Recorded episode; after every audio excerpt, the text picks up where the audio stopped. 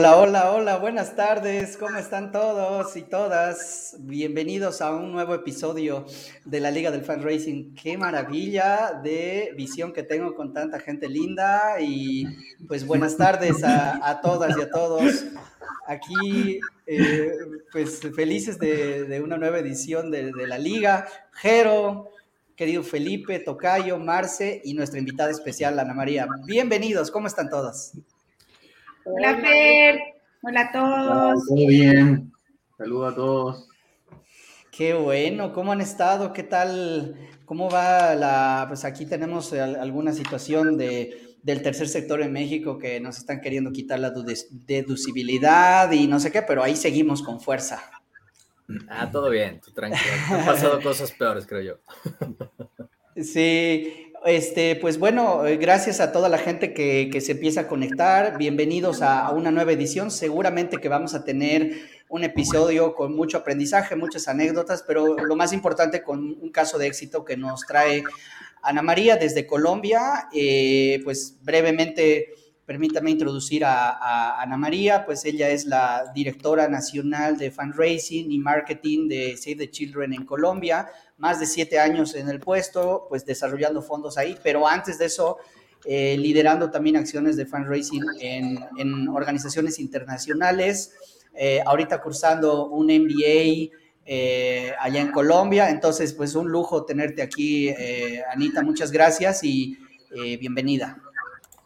Muchas gracias, Fer, por la invitación y bueno, gracias a todos y a los que se conectan.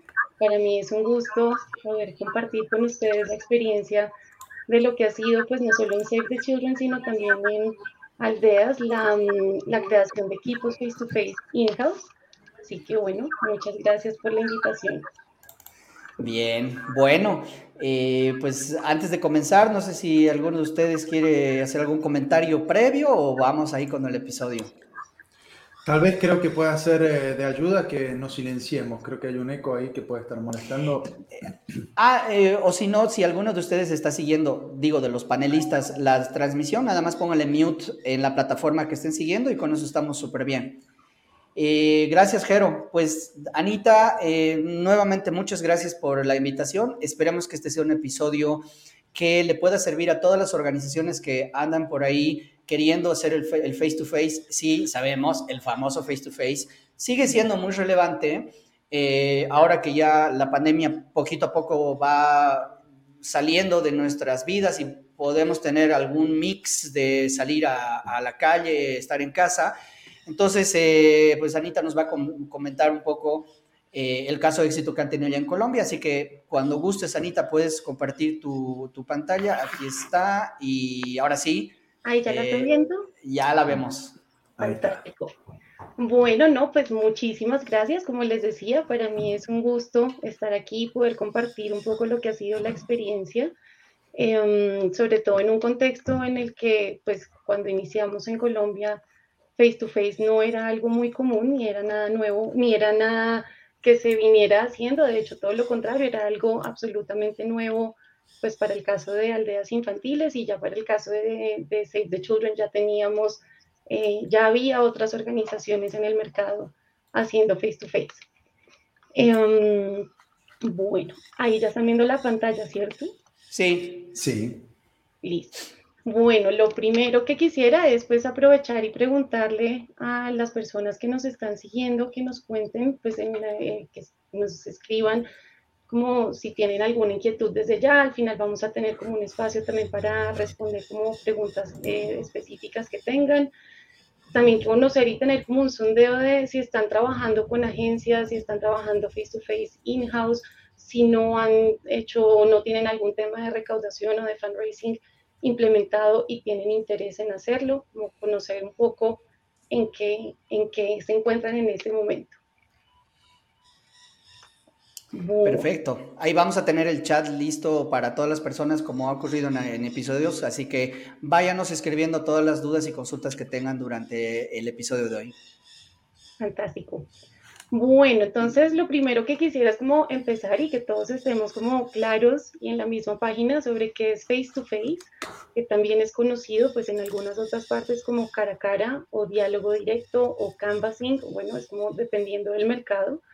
Face to face es una técnica de recaudación de fondos que consiste en buscar socios, invitarlos y motivarlos a que se vinculen de manera voluntaria a una causa determinada, pues a la organización o fundación pues que lo esté haciendo a través de un débito automático, bien sea de su cuenta de ahorros o de su tarjeta de crédito, de manera recurrente. Y la recurrencia se pretende en general que sea de manera mensual.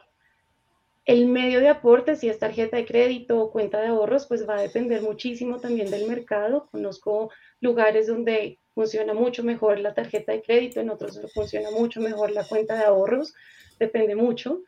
Eh, nosotros puntualmente en Save the Children iniciamos con las dos, buscando ambas. Sin embargo, los resultados era que eran más las cuentas de ahorro que lográbamos que las tarjetas de crédito, pero la efectividad a largo plazo era mejor de tarjetas de crédito que cuentas em, de ahorro. Entonces, hace unos años, hace un par de años em, atrás, tomamos la decisión de mover no vamos a aceptar más cuentas de ahorro, sino que estábamos solamente aceptando tarjetas de crédito. Bueno, em, ¿cómo se hace el face-to-face? Pues el face-to-face se hace básicamente ubicados en, lugares de alto tráfico, en lugares de alto tráfico sean calle, centro comercial, empresas, eventos, em, incluso hay algunos sitios en el mundo donde lo hacen puerta a puerta. Nosotros en Save the Children en Colombia no lo hemos hecho hasta el, momento puerta a puerta, lo hemos hecho en calle, centro comercial, en empresas y en eventos. Y lo que buscamos con los equipos es generar una conexión, un diálogo directo con potenciales donantes o socios, como también se llaman. Em, a las personas que buscan o que se hacen, que buscan estas donaciones o estos eh, vínculos, Depende también mucho de la organización. Nosotros los llamamos facers, algunas otras organizaciones los llaman fundraisers o canvassers o promotores, todo depende y pues todos son válidos y están bien. Em, depende mucho pues del mercado. Em, esta técnica de face to face busca mucho es el tema de sostenibilidad y es que muchas personas están apuntándole a un público masivo y es que muchas personas aporten pequeñas cantidades de dinero de manera recurrente, pero que ese dinero sea flexible. Y cuando hablamos de flexible, hablamos de que la organización sea quien pueda definir en qué va a invertir ese dinero de acuerdo a las necesidades que hay em, pues, de los programas que se estén realizando. Entonces, bueno, em, ¿por dónde empezar? Y acá les voy a contar un poco cómo fue parte de nuestra experiencia y, y lo que realmente nos funcionó. Yo pues, he creado el equipo de Face to Face interno para dos organizaciones en, en Colombia. Con ambas pues fue algo completamente diferente, contexto completamente diferente en una o en la otra. Y, mm, y este es un punto que es clave como, como tener presente. Iniciar esta técnica tiene varios frentes, es tener en cuenta no solo, esto no es, o sea, tiene varios frentes para tener en cuenta. No es una decisión que se tome a la ligera, ni es solamente un tema de inversión o de tener los equipos o de tener las personas que lo puedan implementar. Muchos empiezan montando la infraestructura que se requiere, pero es clave conocer es en dónde nos encontramos, cuál es la situación en la que nos vamos a desenvolver, tanto de manera interna como organización, pero también de manera externa. ¿Cuál es la competencia que hay? Si la hay. Como les decía, cuando estábamos en aldeas, no había competencia que hiciera esto porque nosotros fuimos los pioneros, pero cuando ya estaba en Save the Children, sí habían otras organizaciones haciendo exactamente lo mismo.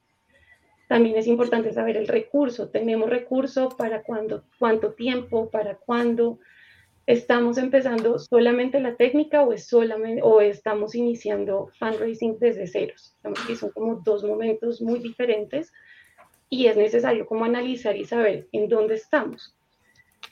Em, si no estamos empezando desde ceros fundraising, sino únicamente la técnica y ya tenemos, no sé, alguna, un canal de adquisición digital que podemos adquirir, pues, adaptar de eso a lo que estamos o lo que queremos hacer. Acá, espérense que se me queda ahí. Bueno, entonces parte de lo que nosotros hicimos y hoy lo recomiendo completamente es para entender y saber en dónde estamos, pues lo divido en tres fases. La fase analítica, la estrategia y la operacional. Y es mirando hacia adentro y hacia afuera de la organización. Como les digo, es como, como conocer muy bien cuál es el, el mapa o el, el, juego en donde vamos a, a desenvolvernos. Em, a nivel interno, digamos que la fase analítica es un tema de informaciones, de investigaciones, de saber el estado del arte de esto que vamos a hacer, como este servicio o este producto, que pues es un producto intangible realmente. Es conocer el mercado, es entender cómo estamos como organización, como les decía, cuál es nuestro punto de partida y mm, conocer las debilidades y las fortalezas a nivel interno de la organización. Esto para saber si tenemos o podemos la, tenemos la posibilidad de corregir algo o de prevenir o mitigar algún riesgo que tengamos. En términos financieros, que hablaba, es súper importante saber el monto de dinero con el que contamos y para cuánto tiempo. Y no solo eso, sino también saber las expectativas que hay alrededor de esa inversión. Y con expectativas es no solamente de, mm, del o sea, de todos, de quien está invirtiendo, si es la organización, si son recursos propios, si es una inversión de otros países. Em, y, y lo digo, es importante saber la expectativa porque muchas veces, o bueno, cabe también aclarar que la, el retorno de inversión, la naturaleza de esta técnica, el retorno de inversión es a mediano o largo plazo. Y cuando hablamos de mediano o largo plazo, estamos hablando de entre tres mínimo años a cinco o siete, depende del, del, contexto y de cómo se desenvuelva y pues de todo lo que esté sucediendo como alrededor. Eh, nosotros, por ejemplo, en Save the Children, cuando iniciamos todo el, el, ejercicio de recaudación de fondos en el país, el proyecto como se tenía contemplado era de 5 a 7 años mm. la expectativa de retorno de inversión positivo, no únicamente de esta técnica, sino de toda el área de recaudación que era lo que estábamos construyendo en ese momento. Y lo logramos, el, digamos que en el cuarto año de implementación, en el cuarto año efectivo de implementación de, la, del, pues de todo recaudación, logramos un retorno de inversión positivo. Y bueno, ahí no sé si valga la pena que aclaremos qué es el retorno de inversión o estamos yo, yo, yo nada más ahí, eh, porque así vamos a ir como interrumpiendo, ¿no? Este, la medida que... Eh, yo, aquí nada más tip número uno que me gustaría dar, eh, que me parece genial empezar por la parte financiera, ¿no? recomendación mía, digamos, espero les sirva, es que em, es importante que ustedes sepan cuál es su meta, es decir, cuáles son los running costs o o los costos de funcionamiento o los costos con los que ustedes sueñan eh, poder tener para funcionar como les gustaría funcionar. Una vez que tienen esa meta, ese objetivo en dinero, en número, ¿no? Eh, le asignan las metas a las diferentes líneas de recaudación. Si una de ellas es donantes individuales a través del face-to-face, les va a permitir más fácilmente hacer lo que dice Anita, ¿no? Una proyección eh, y estoy completamente de acuerdo, hasta incluso me ha tocado hacer de, de 10 años, pero 5, 7, 10 años es algo bueno. Y en esa proyección de los 10 años, ustedes ponen a detalle cuántos donantes tienen que captar en el mes 1, en el mes 2, en el año 1, año 2, año 3, con qué aporte promedio, con qué tasa de efectividad de la cobranza, eh, retención, pérdidas, todos esos indicadores que luego van a ser los indicadores de medición de resultados de si el proyecto va bien o va mal, ¿no? Entonces, definitivamente para empezar y meterse a estas ligas, creo que el, tema financiero es muy, muy importante. De acuerdo. Y tener como esa claridad de los assumptions, lo que dices, cuánto es lo mínimo que espero del aporte, porque sobre esos objetivos es que nos vamos a poder ir midiendo en la medida que se va implementando el, pues, la técnica. Y diseñas todos tus materiales, tus landings, porque a sí. veces cuando dice, ¿cuánto voy a pedir de donativo, no? Eh, mis piezas, mis landings, mis botones, pues, ¿dónde en tu proyección financiera dice cuál es el aporte promedio que te va a llevar a ese resultado, no? Este, entonces, pues creo que sí es importante definir esta parte que lo llamas ahorita la parte financiera, ¿no? Y ahí importante también saber cuánto tiempo tengo inversión. Les cuento que nosotros, por ejemplo, en Save the Children tuvimos una situación y es que contamos con dinero por, o sea, la inversión que recibimos eh, fue por cuatro años. Cada vez los tres primeros años aumentó. El cuarto año disminuyó significativamente. El quinto año quedó nula con respecto, entonces ya empieza ahí también a hacer un ejercicio de, bueno, si tengo plata para cuánto tiempo, cómo la voy a, utilizar y cuáles sobre eso, cuáles van a ser mis metas. Los objetivos los tengo que plantear también de acuerdo a esos tiempos que tenga, porque esta sí es una técnica que va a depender mucho de la inyección o del capital que se puede invertir para hacer, para que funcione, porque no va a funcionar, con el primer año se puede contemplar que va a haber sostenibilidad o que va a funcionar de ahí en adelante solo. Yo quisiera agregar algo ahí, ya que tocaste el tema de la inversión. Em, bueno, la, la, mayoría de personas que nos siguen, que he visto que nos escriben o que nos buscan, pues no, no hacen parte de una organización internacional donde la inversión es como una opción para desarrollar capacidades en los países, eh, digamos que no están en, dentro de los países financiadores. Entonces, ¿cómo funciona esto en las organizaciones internacionales?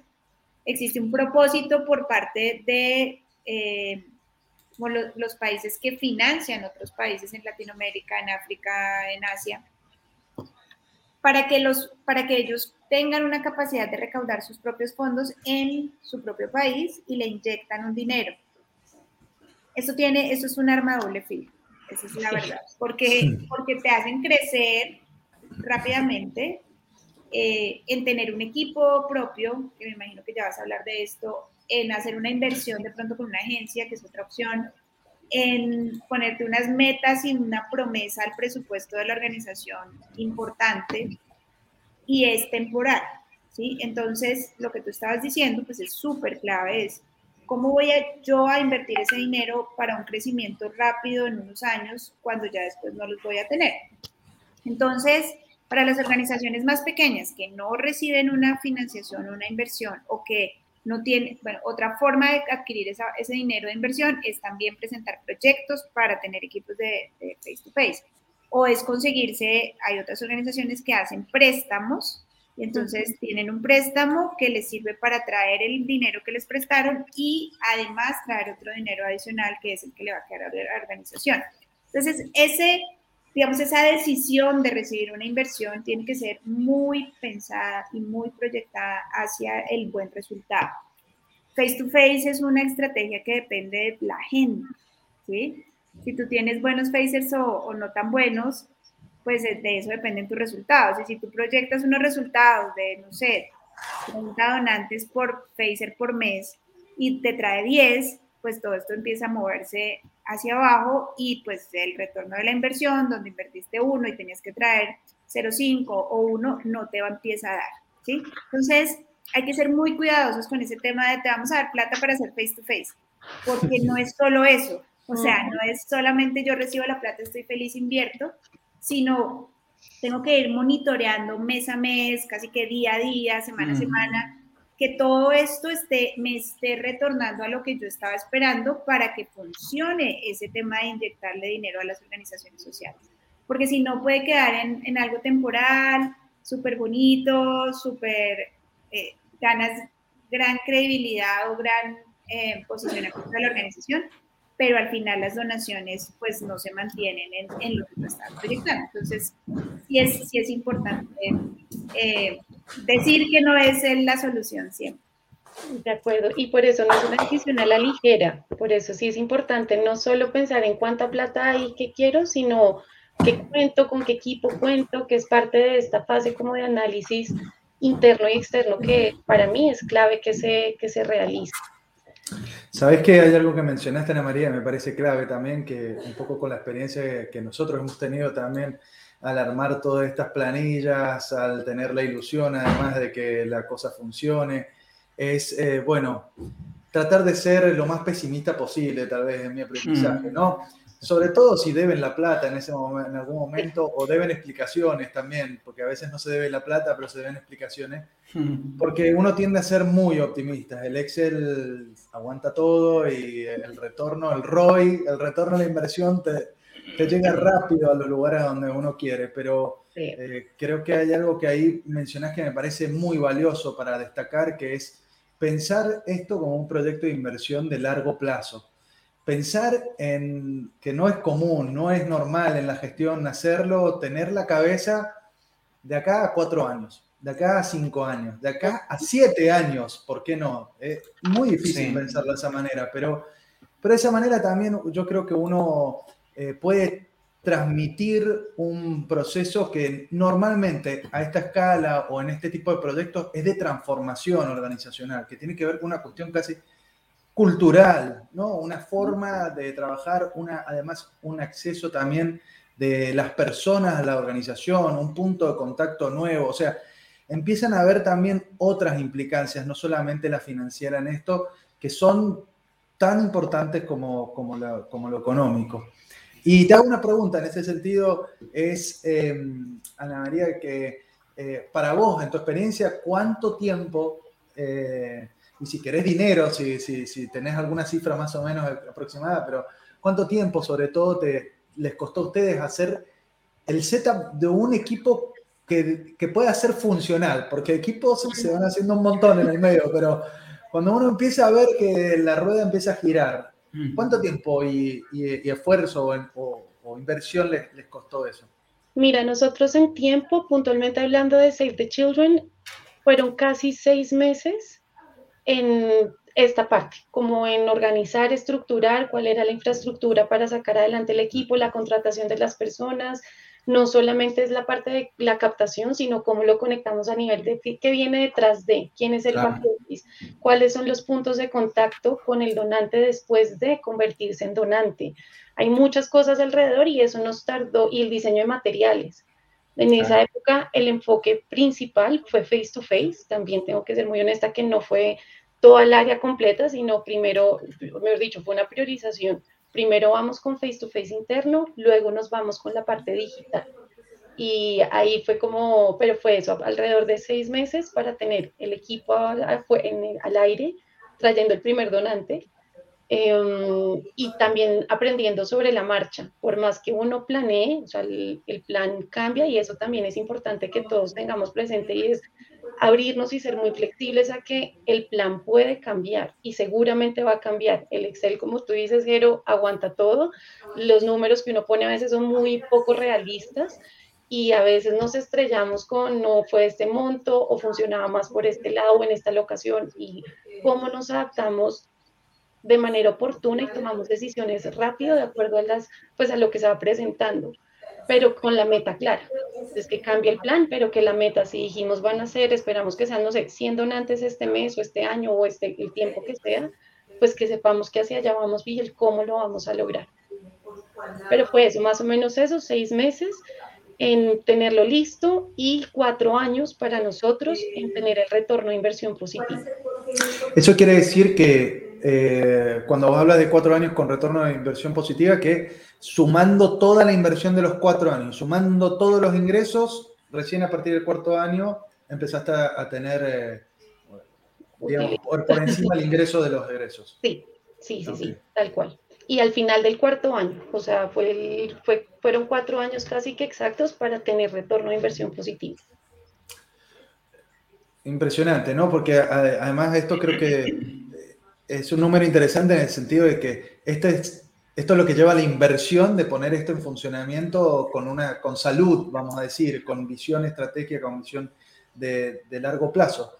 Una vez que entra uno, me parece, en esa lógica, eh, un poco el, benchmark que, que, yo conozco de varias organizaciones es esperar un retorno de la inversión de, de 3 a 1, es decir, de 3 dólares o 3 pesos o 3 monedas por cada una que se invierte a partir del tercer, del cuarto año, del quinto año, bueno, depende, hay organizaciones que apretan eh, de diferentes maneras eh, esa tuerca.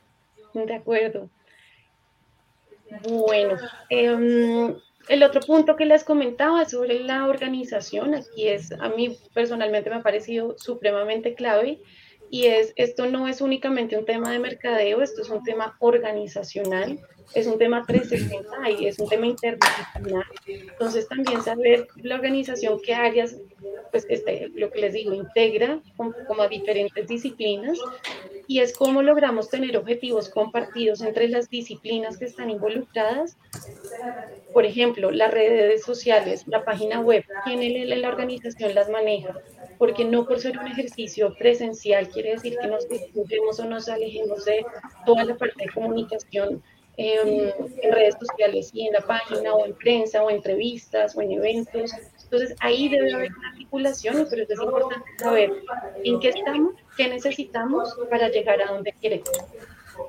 Y lo mismo el equipo, el equipo, pues si tenemos, por eso hacía la pregunta, si tenemos un equipo de face o tenemos un equipo de fundraising, pues con quienes contamos, qué perfiles tienen, y no lo tenemos, a quienes necesitamos para salir a buscarlos, cuántos son los tiempos de contratación que tardan en la organización para contratar a las personas. Por ejemplo, voy a contratar personas directamente eh, con la organización o lo vamos a hacer a través de una agencia de empleos temporales. Entonces, el ejemplo, el caso para nosotros, en, en Save the Children, al principio a través de una agencia de empleos temporales y después de un año aproximadamente empezamos a vincular al equipo directamente al, pues de manera digital a la organización. Oye, Ana María. Es importante tenerlas. Bueno, digo, por interrumpir, pero ahorita que hablabas de esta parte de la transformación que tienes que hacer a nivel interno, o sea, seguramente, y como muchos de nosotros, hay que justificar, y la primera justificación es al consejo o al patronato, ¿no? Entonces, ¿cuáles podrían ser así como esos cinco bullets o tres bullets de cómo justificarlo? O sea, cómo llegar a este argumento de si le tienes que invertir, si va a costar, pero lo vas a recobrar tal vez en cuatro años, como dice Jero, o en algún otro, otro lado, ¿no?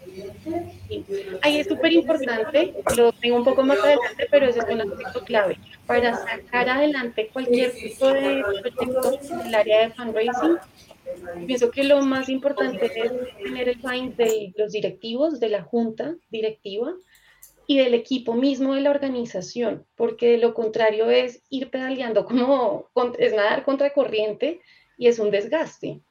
Entonces, para comentarle, por ejemplo, a la, junta o a los directivos, es también hacerles ver, uno, dejar esa claridad, que haya claridad en términos de la expectativa, que este año que se invierte no vamos a recibir el dinero de regreso.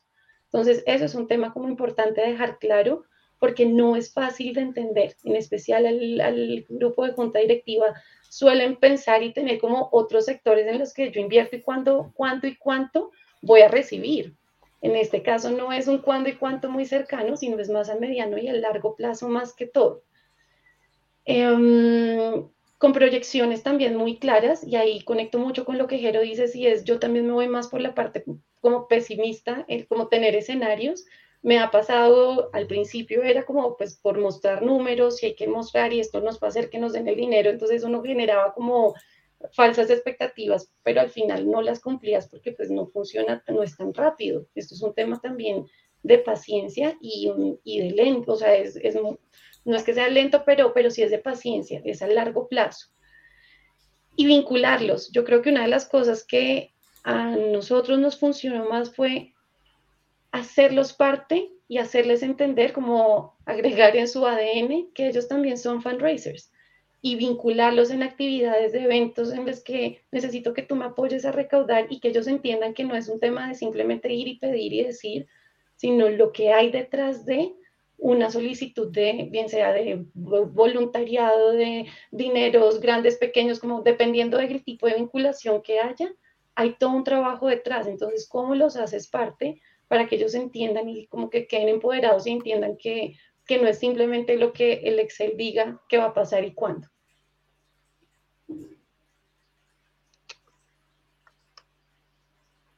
¿Listo? Sí, eso es importante porque digo, ya teniendo como esos tres, tres justificaciones que se van a necesitar sí o sí para poderlo plantear en tu organización, más cuando va a ser la primera vez, si no pueden esperar, y no me dejarán mentir los colegas aquí presentes, este tema de en menos de un año, no va a pasar. No, no. va a pasar. ni de dos ni de tres. tiene que ser así de claro. Y yo creo que la claridad desde el principio sí hace que la relación y, como el buying y la aceptación de los directivos va a ser mejor. Ahora, y también hay algo importante y es hablar sobre la sostenibilidad. Por supuesto, y nos ha pasado, desde Save the Children lo puedo decir, claro, tú puedes pensar, de repente hay otros canales que te generan menor inversión, eh, más rápido en tiempo, de repente eso, un año, dos años aproximadamente, como temas corporativos y son más, son más grandes, pero se te va uno grande y es más difícil compensar o balancear esa pérdida a que si tienes un tema masivo, como es el caso de esta técnica de face to face, en el que tienes muchas personas que te dan poquitos eh, montos o pequeños montos de dinero y que si se va uno, pues bueno, puedes cubrirlo y no va a generar mucha afectación a nivel como de resultado general. Obviamente eso tiene también nuevamente un ejercicio y un back office importante de fidelización, de puntos de contacto, de mantener esa base nutrida y, fidelizada, como muy leal a la organización para que como que ese saquito roto, ese huequito no, no sea cada vez más grande, sino que en la medida de lo posible se cierre lo que más se pueda, teniendo claridad que igual va a haber huequitos y van a salir donantes, pero cómo los puedes volver a, a llenar.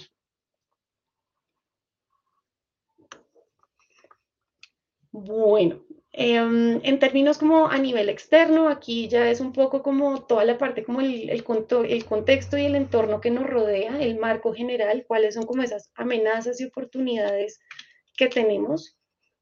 Y aquí hay un tema que yo conecto mucho con mercadeo, porque pues por lo menos en, en mi opinión es cómo funciona y no por ser el tercer sector o por ser un tema de como charities o de fundraising, está completamente ligado al mercadeo y a la comunicación. Y cómo traemos eso, como esa teoría a la práctica lo, y lo ponemos realmente en práctica.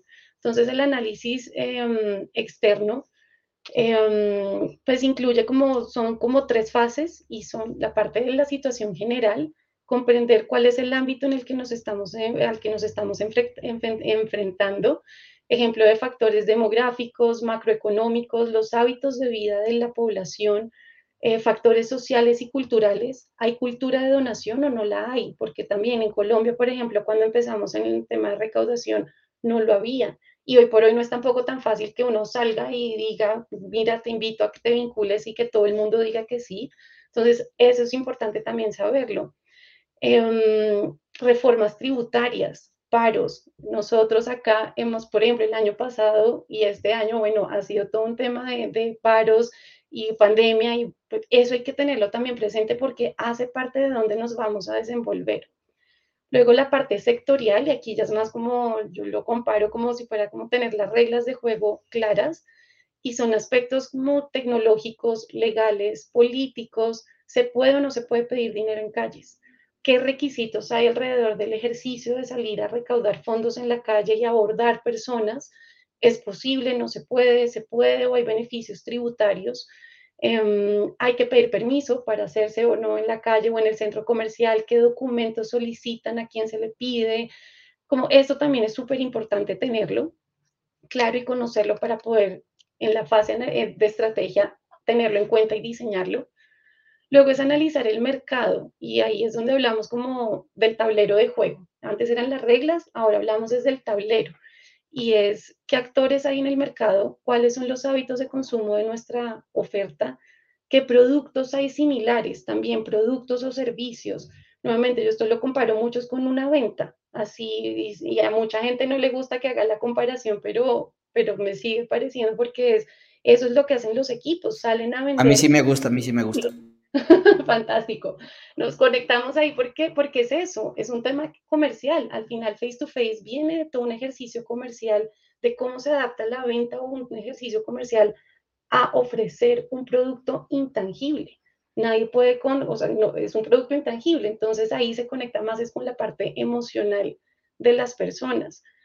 Mm, ¿Quién es la competencia? Entonces, aquí hay un modelo estratégico que es muy conocido pues en mercadeo y a mí personalmente me, me gusta mucho como ponerlo eh, a la práctica, que no quede en teoría, y es el análisis de las cinco fuerzas de deporte y es conocer pues quién es el cliente, en este caso quién va a ser nuestro usuario y que todo esté enfocado en el usuario, sacar un poco la organización del lado y es nos vamos a enfocar es en el usuario. quién es la competencia, qué hacen, hacen lo mismo, cuál es el diferenciador que vamos a tener con respecto a ellos si, si ofrecen lo mismo. ¿Hay proveedores o no los hay? Cuando estábamos en aldeas infantiles haciendo este ejercicio, pues no había proveedores, habían muy pocos, nos tocaba incluso hacer como la adaptación, enseñarle a los proveedores para que pudieran brindar el servicio que nosotros necesitábamos. Entonces, si los hay, si no los hay, cómo podemos conectar con ellos o no. Hay posibilidad que hayan otras organizaciones que vayan a entrar, también pasa. En Save the Children cuando iniciamos habían unos, pero sabíamos que entonces WWF venía, que venía también Plan, que venían quienes. ¿Cómo vamos a responder a eso? y si hay productos sustitutos. Entonces, con sustitutos es también tener la claridad de nosotros como organización, como les digo, esto viene todo conectado una cosa con otra y es, tenemos otros productos que estemos ofreciendo que puedan canibalizar con la oferta de ser donante, con la categoría que se ponga, amigo SOS, socio, guardián de infancia, eh, como sea que le pongamos. Podemos llegar, qué productos o servicios hay sustitutos para, pues para no canibalizarnos entre unos u otros. Y en el mercado también hay un tema importante a ver y es, ¿nos conoce el público? ¿Saben quiénes somos? Para, para el caso de Save the Children, ¿pueden pronunciar el nombre? ¿Saben cuál es la traducción? Nosotros no podemos cambiar el nombre como marca, o sea, como organización en ningún país, únicamente en, Noruega fue aceptado, pero en Colombia ni en ningún otro país se puede cambiar. Yo no puedo cambiar el nombre de Save the Children. Y eso genera un reto. Entonces, ¿cómo también la parte de diseño eso lo vamos a, manejar para poder conectar con el usuario, que es como el centro? Para nosotros, lo clave es tener en el centro al, al usuario, que es el donante o que es el, el, socio. No sé si es políticamente correcto decirlo esto, pero eh, sé que hay unas anécdotas graciosas con respecto al nombre, porque o afeitaban a, los niños o salvaban a los pollos. Total, Save the Children, Save the Chicken, eh, los de Save, los de Children. Claro, Save. Además con nuestro nombre, en los que quieran, sí. Sí, sí, sí. Y así en, en la comunidad, por ejemplo, no nos dicen nombre completo, sino ahí vienen los children. Los de children, así somos y, y pues así nos quedamos entonces, sí, sí es importante.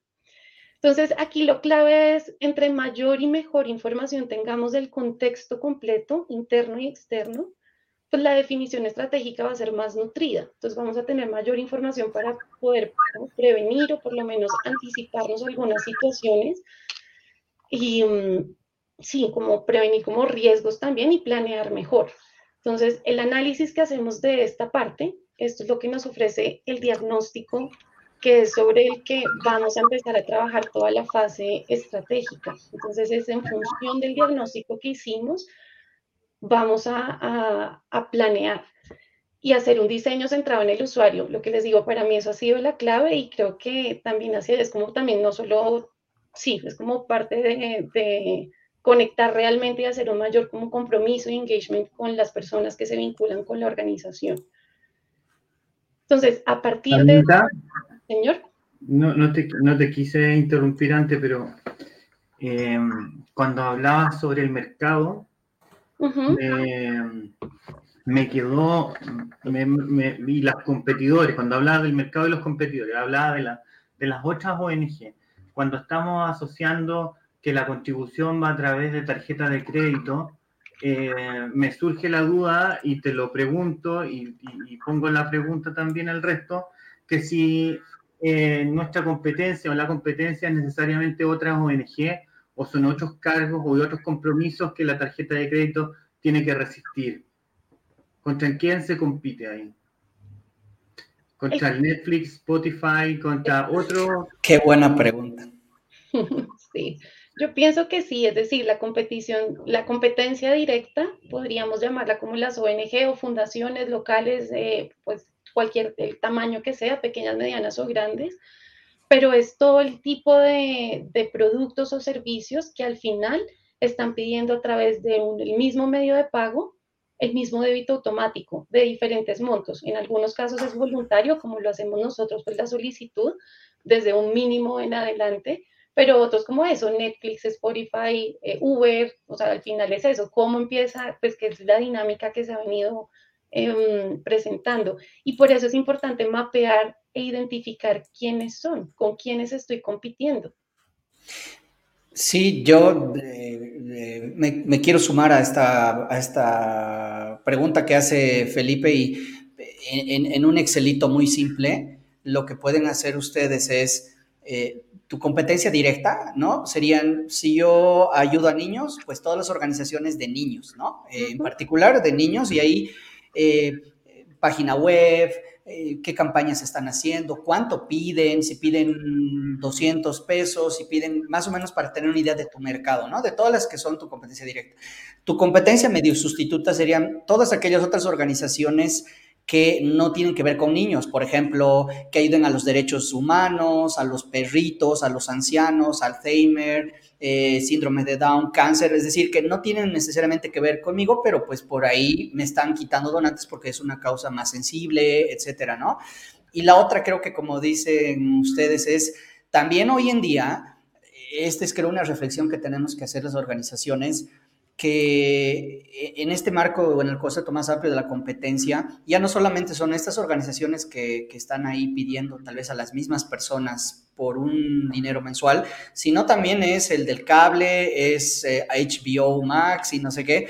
Entonces, tenemos que ser tan atractivos o nuestra propuesta de valor o la experiencia para el donante, creo que tiene que ser mm, tan, tan, tan interesantemente valiosa para estas personas que, que digan, ok, me voy a esperar a no tener la otra plataforma y le voy a donar a Save the Children, ¿no? Entonces creo que, creo que ahí es clave y, y sobre este tema que habla Anita, les invito a todas las personas que nos están escuchando que vayan a, a, explorar los episodios antiguos porque hemos hablado ya bastante de este tema sobre el buyer person, hemos hablado de mucho de este análisis que creemos, creo que toda la liga cree fielmente en esta parte, ¿no? De acuerdo.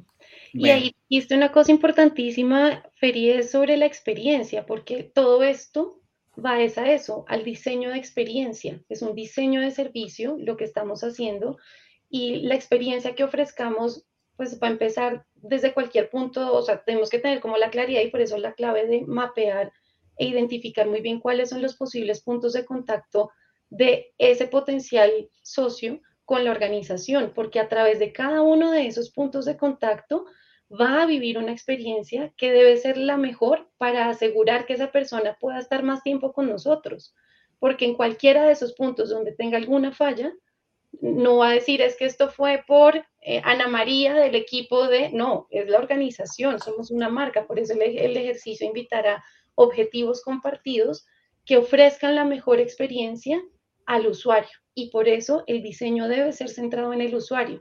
Esa persona, cómo nos conectó, qué conoció, por qué, qué dijo, qué le gustó, qué no le gustó, cómo podemos lograr que esa, como toda la experiencia sea, pues sea lo más atractivo para que mantenga, se mantenga con la organización.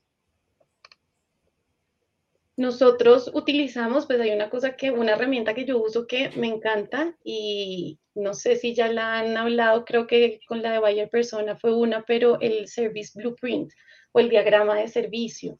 Y es también eso, como en un mismo mapa tienes como la claridad de tanto el front stage como el backstage, todo ese back office con respecto a ese usuario, el usuario sigue siendo el, como la base y el centro, cada uno de los puntos de contacto en cada momento, quién tiene que ver y cuándo, cuáles son esos roles y responsabilidades de quiénes, y eso permite tener como un panorama mucho más claro para la organización poder hacer ese monitoreo, que pues Marcela lo decía, así es completamente así, es como organizamos, presupuestamos, contratamos, monitoreamos, hacemos seguimiento, comunicamos los resultados basado en, pues, en lo que queremos y es que por supuesto el usuario tenga como la mejor experiencia para que su aporte a la organización sea por muchos años más que solo un tema único o, temporal.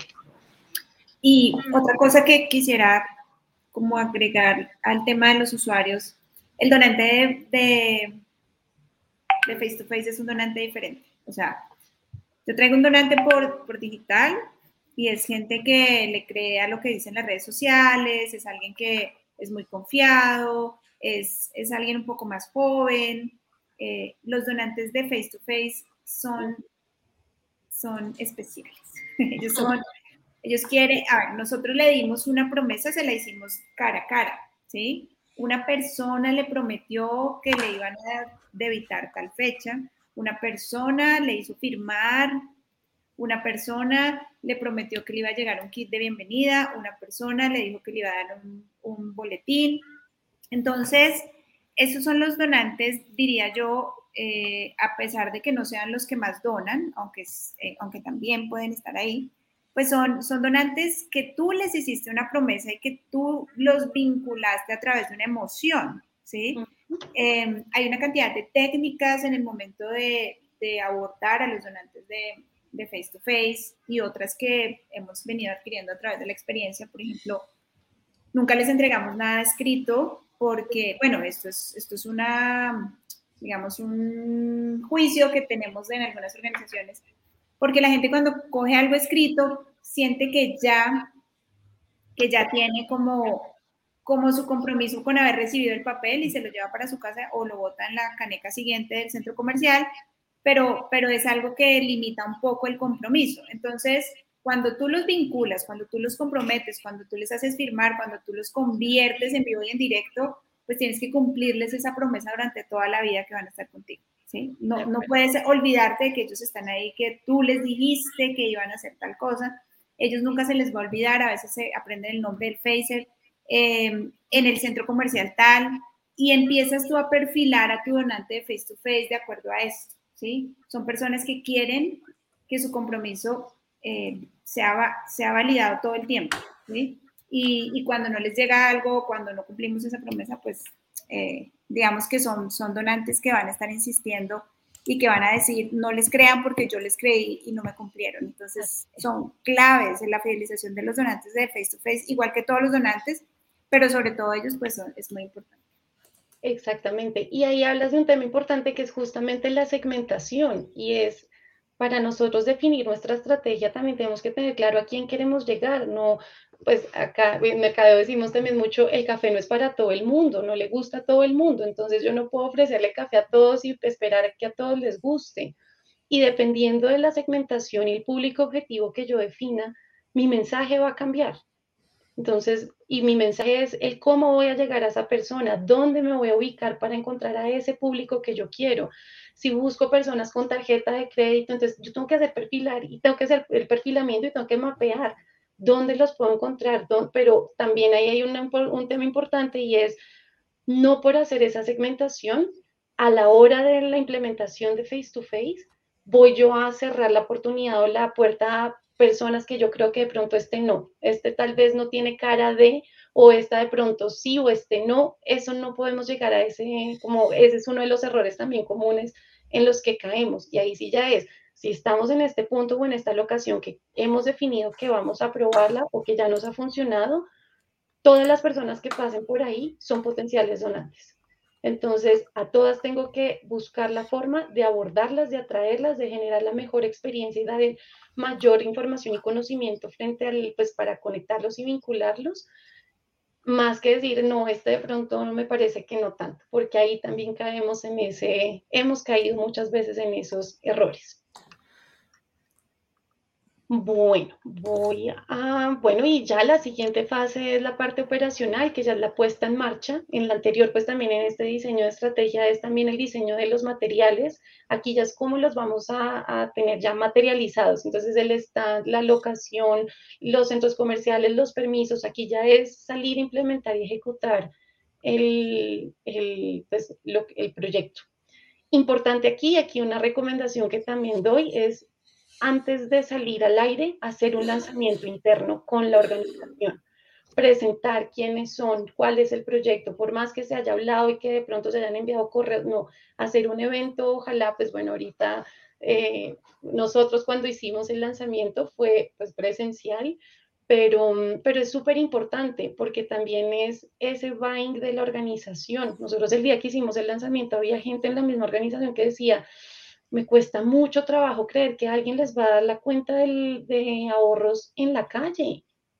Entonces ahí era cuando, bueno, te invito a que lo hagas tú acá, no estás en la calle, estás aquí en la oficina, eres el primero, entonces hagámoslo. Pero es, es también como ese cambio de paradigma de En la calle nadie te va a dar los datos bancarios y no es nadie, hay mucha gente que sí los da. Entonces, ¿cómo cambiamos si no generalizamos lo que algunos creemos que puede o no pueda suceder, sino hasta que lo probemos vamos a saber si sí o si no funcionó y si no funcionó, por qué no funcionó y cómo podemos corregirlo para hacerlo funcionar? Sabes que decís algo que, eh, que, creo que también hemos charlado mucho acá y que me encanta, ¿no? Como que todos estos cambios que estás proponiendo y todo este proyecto del que estás hablando, eh, en un principio lo mencionaste, es un, es un cambio de adentro hacia afuera, ¿no? Entonces, eh, empezar con esa lógica que vos estás mencionando me parece fundamental, ¿no? Entonces, para que también el chip cambie adentro, para que la organización sepa el esfuerzo también que hay adentro, ¿no? Entonces, me parece que esto de empezar adentro, de captar tus primeros donantes adentro, de captarlos incluso entre los familiares, captarlos entre los primeros círculos, me parece muy acertado. Y después el segundo gran paso que creo que, tiene que dar cualquier organización, yo lo viví en carne propia, fue una experiencia de no voy a olvidar jamás, que eh, nos pidieron ir a un centro comercial a captar donantes. Estuvimos eh, en Río Negro, fue en Colombia, eh, toda una tarde, no sé cuántas horas, fue, fue, fue eterno. Fue bueno. ¿Ah? Estuvo buenísimo. Fue, increíble, fue increíble. No hice un donante, pero fue increíble. Es más, eh, me pidieron el teléfono, pero ninguno quiso donarme nada. Así que, Mira, te cuento, realmente la experiencia esa fue espectacular, pero ¿sabes qué? Te da un piñón en la cara de lo difícil que es el trabajo que se enfrenta la organización, a pesar de que es posible, ¿no? Porque al final de cuentas estamos contando la historia con el diario del lunes, como se dice, y finalmente es posible, es lograble, pero tener esa conciencia eh, creo que ayuda muchísimo a que también consigan dentro de la organización los apoyos que necesitan. De acuerdo, y además ahí hay algo y es que genera mayor empatía y es uno de los temas como también un poco más adelante que quería contarles y es para que el equipo de face to face funcione, la organización también los tiene que hacer sentir parte de. He visto y he vivido como, ah, el equipo de face to face y como que unos aparte, otros acá, entonces pues ellos están en la calle, nosotros aquí en la oficina, no, no importa quiénes estemos dónde a ellos hay que involucrarlos en terreno, ellos son, terminan siendo embajadores de la marca y de la organización. Entonces, si ese equipo no tiene completo conocimiento y manejo de la información, ¿cómo pretendemos que haga una, un diálogo y una conversación, una relación? ¿Cómo la van a hablar? Entonces, ellos son lo como primordiales que conecten, pero también que haya empatía de lado a lado, de es que ese trabajo no es fácil. Aceptar que alguien te ponga nos ha pasado, no, no, no, no, no, no me hable, así, con mano al frente y, ok, o el pasa, no quítese, no hable, es, es un tema también de cómo aceptar la frustración al no, que el no siempre está, y cómo recibes el sí de uno de cada diez personas que hablas, te, posiblemente te diga que sí y te dé los datos, y ahora que ese sí te haga la firma y que sea efectiva la donación. Entonces hay como pasos, es, es eso es, importante que, que lo conozcan las personas que no están como involucradas constantemente. Y por eso uno de los como ejercicios y parte de mi filosofía también de trabajo ha sido, obviamente aprendiéndola durante varios años, y es eso, que todos somos recaudadores, todos somos fundraisers, independientemente del cargo, de la edad, del género, de lo que hagamos, si estamos o no en terreno, en la oficina o no. Y cómo ponemos, pues Jero, creo que te acuerdas muy bien de esa actividad, con SAFE también la hemos hecho. Entonces, en un evento, bueno, los invito a que hoy todos mínimo tienen que traerse un donante. Como es tan fácil, hagámoslo. Y al final termina como, no, no es tan fácil, es que me dijeron que no, o no lograr, claro, las técnicas y las tácticas para lograr motivar a las personas, porque yo tampoco hablo de convencer, no se busca convencer a nadie de nada. Es como lo motivas a que se conecte y se vincule con una causa haciendo el bien sintiéndose bien con algo que va a lograr a través de una organización, porque nosotros al final somos el medio. Y ahí también pues voy dando como unos tips que es no solo en la captación, sino en la fidelización, cómo nos sacamos a nosotros del lado como organización. Lo he visto mucho y es nosotros hacemos, nosotros llegamos, nosotros decimos y es como un egocentrismo de nosotros, organización, hacemos y realizamos, cuando realmente a quien debemos poner en el centro y quien lo logra es quien se conecta con la organización y se vincula a través de la organización es que se logra eso. Nosotros somos un medio, pero por eso un ejercicio que nosotros, eh, pues que yo hago, pues que había, que he hecho, es en el diseño, por ejemplo, de las piezas, cuando enviamos piezas impresas con nuestros stickers rojos y, y doraditos. Entonces, cada vez que teníamos el nombre de Save the Children, poner un color rojo, un sticker rojo en la pieza. Y en el que dábamos las gracias o nombrábamos a la persona, poner el dorado. Generalmente al principio pasaba y era como parte del ejercicio, entre más rojo esté, menos funciona. Entonces, si está muy rojo, hay que cambiarlo todo porque no puede ser así. Queremos es que el enfoque y las gracias y que la persona sea quien se sienta como el héroe o la heroína de yo estoy logrando esto. Con mi dinero se está haciendo X o Y o yo estoy aportando al cambio. No es la organización, la organización eso es lo que ha venido haciendo. Y eso es también un cambio que hay que hacer desde adentro porque solemos, ahí sí, mirarnos el ombligo, felicitarnos a nosotros mismos y no debería funcionar así. Bueno, voy a pasar un poquito rápido por esto porque ya veo el tiempo y creo que es un tema, era más largo de lo que... sí, gracias, gracias. Armemos segunda parte en todo caso. Sí, sí, sí, sí, porque voy en la mitad y bueno. Em, que es muy importante, ya hemos hablado de algunas de las cosas, es tener una estructura del equipo de face to face y una estructura del diálogo. Con la estructura del equipo, pues aquí no es solamente el equipo de facers, que son las personas que están directamente buscando o captando a los donantes, sino hay un supervisor de equipo, hay un líder de equipo, un líder de equipo que no debe tener máximo, digo, entre cuatro o cinco personas a cargo, un coordinador de equipo. Si estamos hablando de ciudades, entonces debe haber un coordinador para todas las ciudades, pero cada ciudad debe tener como su equipo que se haga cargo de la búsqueda también de los espacios, análisis de la información que hacen, dónde. Es importante como tener esa estructura clara y salir a buscar los perfiles como más em, idóneos para que cumplan con, estos, pues, con esta estructura. Y con la estructura del diálogo aquí, lo que sí quiero dejar muy claro es una estructura es diferente a un guion y son dos cosas supremamente, o sea, supremamente diferentes y es, nosotros queremos es una estructura de más o menos cómo debe ser, pero no tienes que aprenderte de memoria qué es lo que vas a decir, porque como hablábamos, los, los facers son las personas como que se convierten en embajadores, van a motivar y van a persuadir a las personas a que se conviertan o se vinculen en socio, donante, amigo, eh, guardián de infancia, nosotros lo llamamos guardián de infancia, pero cada conversación va a ser diferente. Entonces, no puede haber como un, tema de memoria, sino que sea como conoce muy bien la organización y que entienda cuál puede ser la, cuál debe ser la estructura a seguir para em, entablar la relación. En términos de, em, de, estructura, esta es un poco la que a nosotros nos ha funcionado muy bien. Cada vez pues se va como eh, mejorando y puliendo, pero es básicamente este, creo que con muchas organizaciones pues hoy por hoy la manejan así, y es tener una introducción. En esa introducción no se habla nunca de la organización, yo no entro ni a pedir permiso ni que me regalen tiempo, sino ni tampoco, hola, soy de Save the Children, vengo a contarte cómo te conviertes en un donante, eso no, en la introducción es cuando nunca se habla de la organización.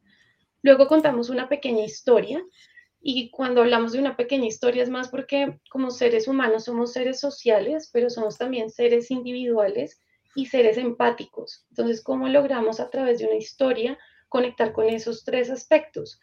Y en esa historia es básicamente este como el esquema que, que nosotros manejamos y es contar, pues hablábamos de inicio, nudo y desenlace, pues no va a ser inicio, nudo y desenlace, sino cuál es el problema sin llegar a la miseria. También, por lo menos en casos, en algunos países funciona mostrar muy literalmente como miseria. Nosotros en Colombia no lo hacemos también por el mismo contexto que vivimos. Entonces, ¿cuál es el problema que hay? ¿Cómo la organización ofrece una solución para ese problema?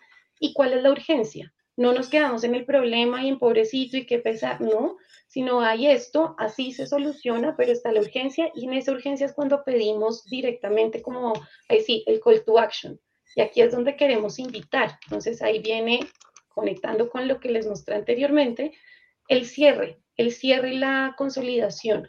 Vemos que el cierre es cuando ya hacemos ese, ese ask, esa solicitud de la donación, y en la consolidación pienso yo que es como la única parte de toda esta estructura en la que, mm, en la que debemos em, como tener de, como memorizar cómo sería esa estructura. Es como la única parte en la que uno, si hay preguntas de sí y no respuesta, al principio nunca debería haber preguntas de sí y no respuesta, sino preguntas abiertas para buscar entablar relaciones.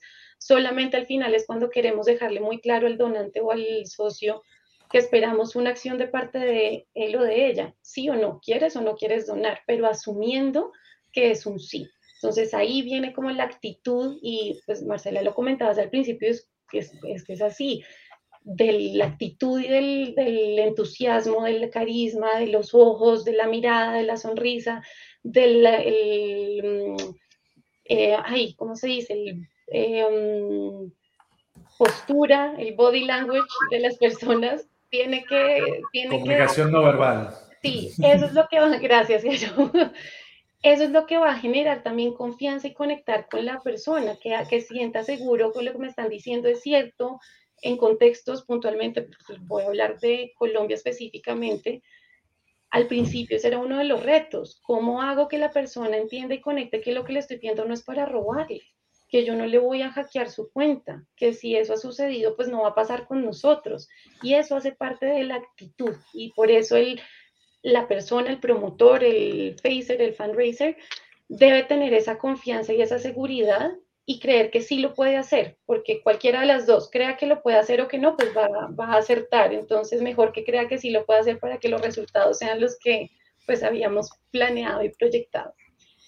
Eh, bueno, esto ya un poco lo, lo, hemos puesto. Bueno, esta parte ya es toda la parte de fidelización. No sé, creo que no vamos a alcanzar, pero les quería mostrar cómo... Podemos dejar, podemos extender esto y hacer otra sesión de fidelización con Anita. Bueno, entonces voy a pasar esta fidelización para después. Tal vez podemos hacer la parte 2 de Consejo de Children en la parte de fidelización y, y tal vez eh, si tienes algunos datos de toda esa estructura interna, cómo les ha funcionado en resultados, en captación, en números, eh, ahorita seguramente que a la gente le va a encantar ver eso. Sí, yo, sí, perfecto. Yo creo que Anita tiene muchísimo para mostrar todavía, o sea, sí. o sea no está pasando así. Ya queda el compromiso, part 2 eh, con Save the Children Colombia. Ya lo agendamos y les avisaremos pronto. vale, vale, muchas gracias. Eh, um, bueno, acá como en términos de resultados, eh, esto es un poco como a nivel general. Aquí quiero que vean y era lo que les contaba al principio. Nosotros tuvimos inversión asegurada por tres años y en el cuarto año empezó a disminuir. Y en los resultados se ve también cómo nos tocó aquí adaptarnos a con lo que ya estaba ingresando sin inyección adicional de, de inversión, cómo hacíamos para mantener y no que disminuyeran esos donantes o ese recurso que ya habíamos logrado estructurar. Poco a poco lo hemos venido como logrando otra vez, eh, pues mantener, no queremos es que se vaya, pero por eso un poco les quería mostrar la parte de fidelización, porque es clave, no es solo traer nuevos donantes, es cómo los mantienes. ¿Esos son donantes nuevos? Perdón, te interrumpí, sí. pero ¿esos son donantes nuevos o activos? Estos son los donantes activos que tenemos o pues que han sido recurrentes activos. Nosotros hacemos este filtro también, no solo la base, la base pues tenemos eh, muchísimos más donantes, pero contamos son los que, mucho, los que mensualmente hacen su aporte efectivo. Eh, este en términos de campañas de fidelización y por eso también conectar, porque si vieron en la anterior diapositiva, pues hay sube y bajas. De acuerdo también, esto una de las variables que ha afectado, no es la única por supuesto, porque también ha habido temas de contexto, es cómo ha afectado eh, la inversión, la disminución de la inversión, incluso a llegar a un nulo en términos de inversión pero lo que ha logrado también mantener ese recurso, ese ingreso, ha sido la manutención de los donantes. y pues a través, en este caso estoy presentando aquí únicamente tres campañas de fidelización, pues que nosotros los tenemos dentro del paquete de fidelización y son los Special Appeals, los, pues son como donaciones únicas específicamente a los donantes recurrentes, el aumento de aporte y la reactivación. Y aquí es muy curioso, pero nos sucedió, y es que la reactivación de donantes creció muchísimo en el año de pandemia. el año pasado y este año, a diferencia de lo que muchos pensaban, pues han sido los años en los que mayor reactivación. Eh, bueno, esos son un poco como en términos de, números. Aquí, pues bueno, ah, también era como parte de lo que hablemos es más importante que sea agencia in-house o mixto. Eh, creo que hay varios puntos de vista mi punto de vista por lo menos es, yo no considero que sea uno o el otro, sino que puede ser perfectamente los dos. Si me ponen a escoger entre uno y el otro, me voy por in-house, también tengo que ser muy honesta, pero solamente si cuento con algunas como características o algunos, tengo como cubiertos algunos aspectos para poderlo mantener. Nosotros, por ejemplo, también les cuento, eh, hace algunos años, cuando tuvimos este recorte de inversión, la decisión que tomamos ahí no fue mantener in-house, sino pasarnos a agencia, pero porque bajo las condiciones que teníamos organizacionales y de inversión y la, la negociación que logramos con agencias nuevas que se habían presentado en el país, y también les estoy hablando de contextos, en, en aldeas no había sino una sola agencia que ofrecía el servicio, Hoy por hoy ya tenemos de dónde escoger, pues puede que no hayan 10, 20, pero pues ya tenemos mínimo 5 opciones de agencias para seleccionar. Y la decisión que tomamos en ese momento, que era lo, que más, o sea, lo más estratégico para la organización, fue pasar de in-house a agencia. Después de haber durado un año, casi, fueron nueve meses, diez meses sin, sin face to face, ni uno ni el otro, ni mixto, o sea, fue nulo, cero donantes individuales, pero por la situación y el contexto organizacional. Entonces, por eso les digo, no estoy a favor de una o de la otra, dependiendo de las condiciones y del panorama en el que nos encontremos y nos vayamos a desenvolver, pues es una o la otra y mejor si pueden ser las dos. Ambas tienen pros y contras y, pues bueno, ya es como, como como organización lo sacamos adelante y sacamos el mayor provecho de lo que se pueda tener. Súper. Eh, ¿Se puede una pregunta? Sí, adelante, adelante. Sí. Eh, Anita, este, este, mm, este tema, digamos, da para tres, cinco sesiones, muchas. Total. Eh, y hay un montón de temas de, de qué abordar y profundizar. Ahora, cuando alguien ve el face-to-face -face funcionando, es fácil, ¿no? Suena fácil que se captan donantes, entran, y pasa por aquí y ingresos para la organización. Fantástico. Y hasta ahí todo automático. Pero esta es una maquinaria sumamente compleja en donde hay una serie de procesos eh, que son críticos. Sí. Y perdonen el nivel de la comparación, pero si lo llevamos a eh, una comparación como si esto fuera un avión que vuela, digamos, sin problema y todo. Eh, sí, hay algunas cosas que esta estructura que tú mencionaste antes tiene que tener en cuenta. Y sobre eso es mi pregunta. Quisiera preguntarte en esta comparación del face-to-face -face con el avión, ¿qué indicadores tú crees que son los claves para ir llevando esta gestión adelante? ¿La altura, la velocidad, la presión? ¿Cuáles son? Mira, yo El avión que vuela, por cierto.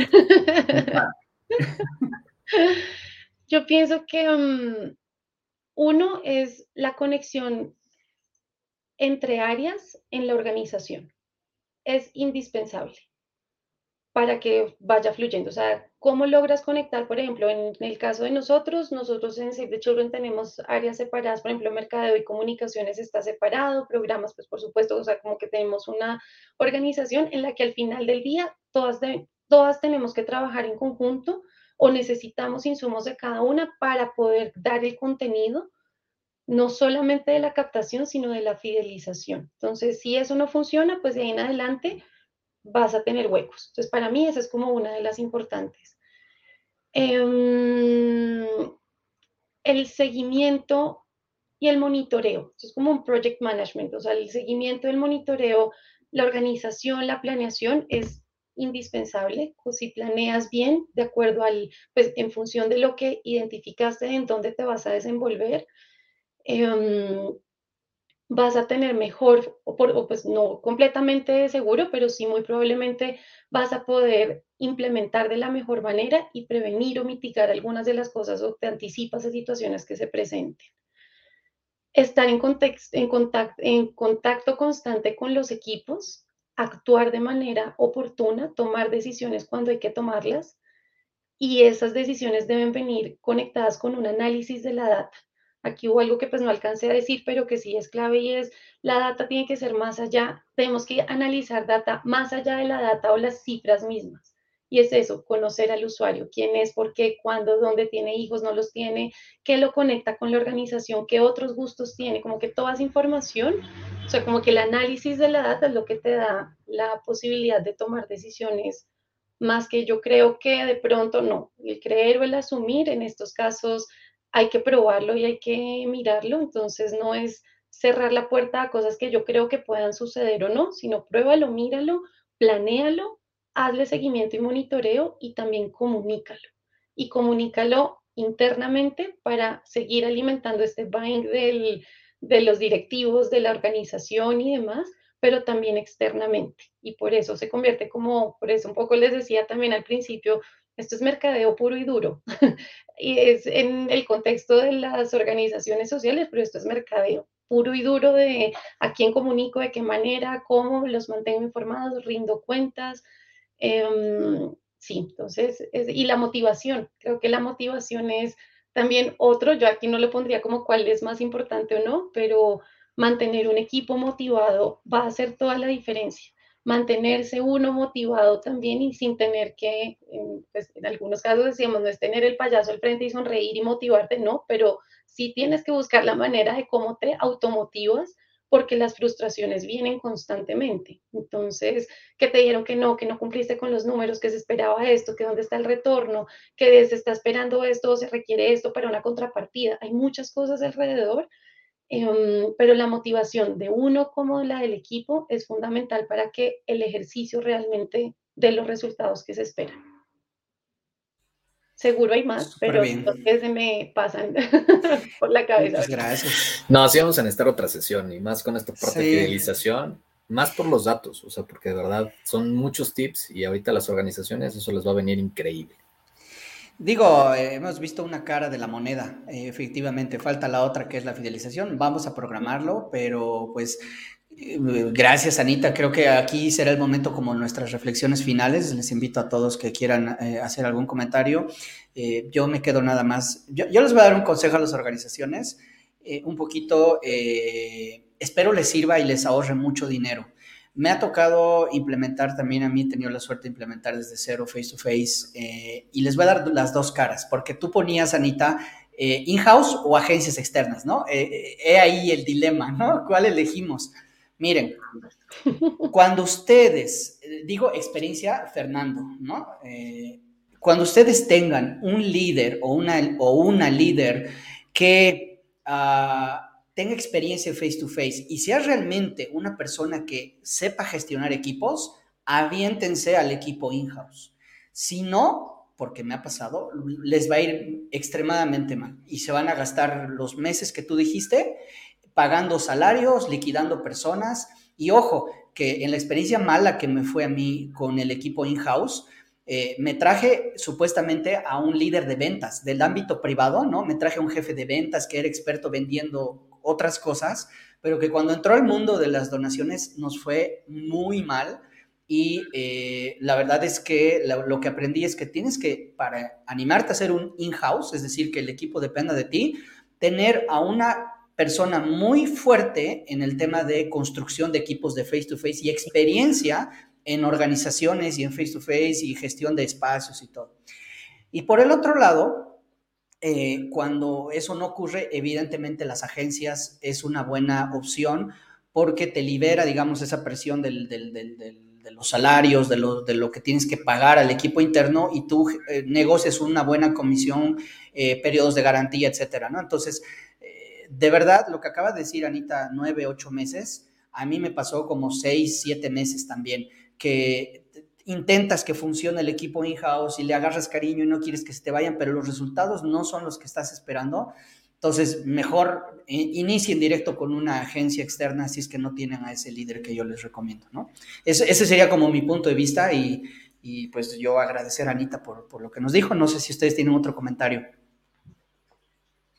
Creo que Marce quiere. Eh, sí, no solamente pues recordarles el tema de los indicadores, los, los KPI son muy importantes en face to face, son claves, o sea, si si yo quiero tener una estrategia de face-to-face que funcione, tengo que manejar muy bien los indicadores, el, tiempo de permanencia en la organización, el nivel de satisfacción del donante, no solo indicadores de captación, que son el coste por adquisición, la, misma tasa de atrición, el ROI, el payback time, sino también de, de, fidelización, por ejemplo, el cumplimiento del portafolio de servicios, Em, la inversión versus el número de donantes, el nivel de satisfacción, como les decía, de los donantes. Entonces, em, estos indicadores al final, como estaba diciendo también Anita, hay, una, hay un análisis que uno hace para tomar decisiones, ¿sí?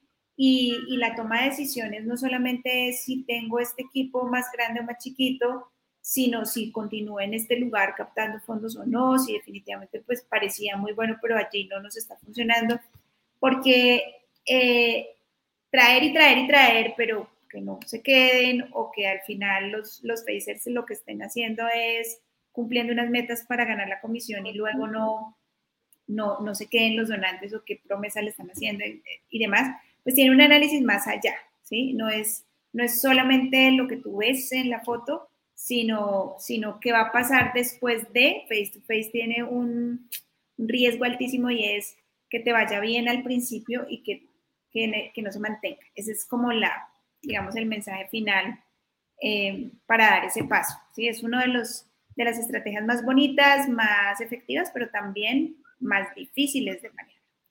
Sí, de acuerdo. Y las que más, yo creo que por un lado hay desgaste completamente porque pues es, del equipo, hay rotación altísima del equipo, eso también hay que saber vivir con eso y cómo se responde ante eso. Y por eso la motivación y el conseguir o contratar a los, al equipo correcto es clave. O sea, en esa parte, pues esto, yo les decía al principio, esto no es una decisión que se toma a la ligera, no es plata y ya, sino todo lo que viene detrás de eso. Y si es, por ejemplo, con agencia o in-house, por ejemplo, con agencia también, Fer, lo que decías es también no nos, no nos podemos desentender a que pues yo pago por el donante y listo, o por la promesa, sino cómo me conecto yo y hago que ese equipo, así no sea in-house, como si fuera.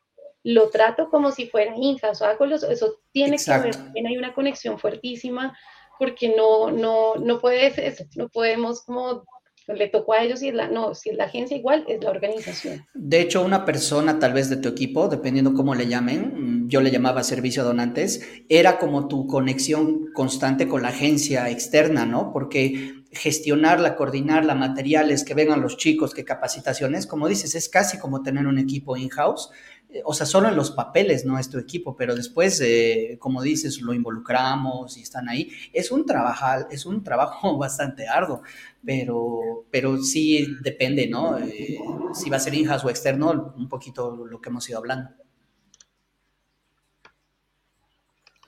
Muy bien. Me quedo, sí, un último comentario. Me quedo con muchas ganas de, compartir algunos tips, incluso de saber si hay algunos nuevos. Así que va a quedar algo pendiente, pero quería, quería rescatar y, retomar un poco lo que Marcela estaba hablando eh, en este sentido. Yo aprendí en las estrategias face to face que eh, un, nueva, un nuevo tiempo, una nueva dimensión de, trabajo, digamos, en términos de tiempo, que es la gestión de, la captación es algo que es diario, ¿sí? Entonces, cuando estábamos hablando de los KPIs, el éxito de la captación en realidad, y, esto se puede reproducir también en otros canales, pero sobre todo el de face to face, es el de poder mantener constancia en el monitoreo, en el seguimiento del de los indicadores de conversión de donantes, de nuevos donantes, pero también lo que va previo a la conversión de estos donantes, ¿no? De ese funnel de conversión que a veces se invisibiliza en la calle y existe, existe. Y para eso también hay algunos tips que creo que en la próxima los podemos charlar para, para, para optimizar máximo ese, ese tiempo, esa energía, ese esfuerzo, para que haya la mayor cantidad de donantes posibles para las organizaciones y del comportamiento del donante, ¿no? Porque no es solamente el antes de ese panel, sino el durante y el después. ¿Qué pasa después? ¿Durante cuánto tiempo tenemos que seguir analizando ese comportamiento? Porque si se encuentran, no sé, factores comunes, bueno, de pronto eso nos da como alertas o por este lado es mejor, como poder optimizar la eficiencia y la eficacia de la, de la captación. Entonces, sí, el análisis ahí también, es que sí, con fidelización, ahí hace falta un pedacito, pero, pero completamente de acuerdo. Buenísimo. Pues, wow, eh, qué genial. Eh, buenísimo este episodio. Creo que eh, el compromiso con ustedes, que, que, son los que nos ven luego en las diversas plataformas, será que podamos armar una parte de fidelización y una parte de monitoreo, porque creo que monitoreo y fidelización podríamos hasta separarlos, por lo que dice Jero, ¿no? Eh, y, en la parte de monitoreo esto de seguir, que no se vaya a los tres meses, todo, qué, qué herramientas poner ahí. Y la otra es importante, la fidelización, eh, les estaremos ahí avisando. Eh, suscríbanse al canal, síganos, pueden ver esta transmisión hoy mismo, escucharla en el podcast. Eh, desde mañana verla en YouTube, en Facebook, en LinkedIn, donde ustedes gusten, donde sea cómodo para ustedes. Eh, estaremos siempre tratando de que sea más accesible, pero creo que por ahora con eso ustedes pueden encontrarnos fácilmente. Anita, muchas gracias por el tiempo. Eh, sabemos que también están allá con, con muchas acciones ahorita de, de fundraising, pero gracias por compartir esto de, de los equipos in-house. a todo el equipazo, muchas gracias, como siempre y a, quienes nos están viendo, eh, un aplauso. Y a quienes nos están escuchando o nos están viendo, pues prepárense que el siguiente episodio, entre los casos de éxito, ya tenemos confirmado a una organización que se llama Iluminemos de Azul que trata el tema del autismo y mi tocayo aquí no me va a dejar mentir, es una de las organizaciones aquí en México que más marketing y que más ruido y posicionamiento hace, pinta de azul los edificios más eh, emblemáticos de México y será, seguro será un gran capítulo. Gracias a, todas y todos por, su tiempo, un fuerte abrazo. Muchísimas gracias, a ustedes. Estén bien, un abrazo a todos. Un abrazo, cuídense. Chao, chao. Bye, Bye. adiós. Chao, chao.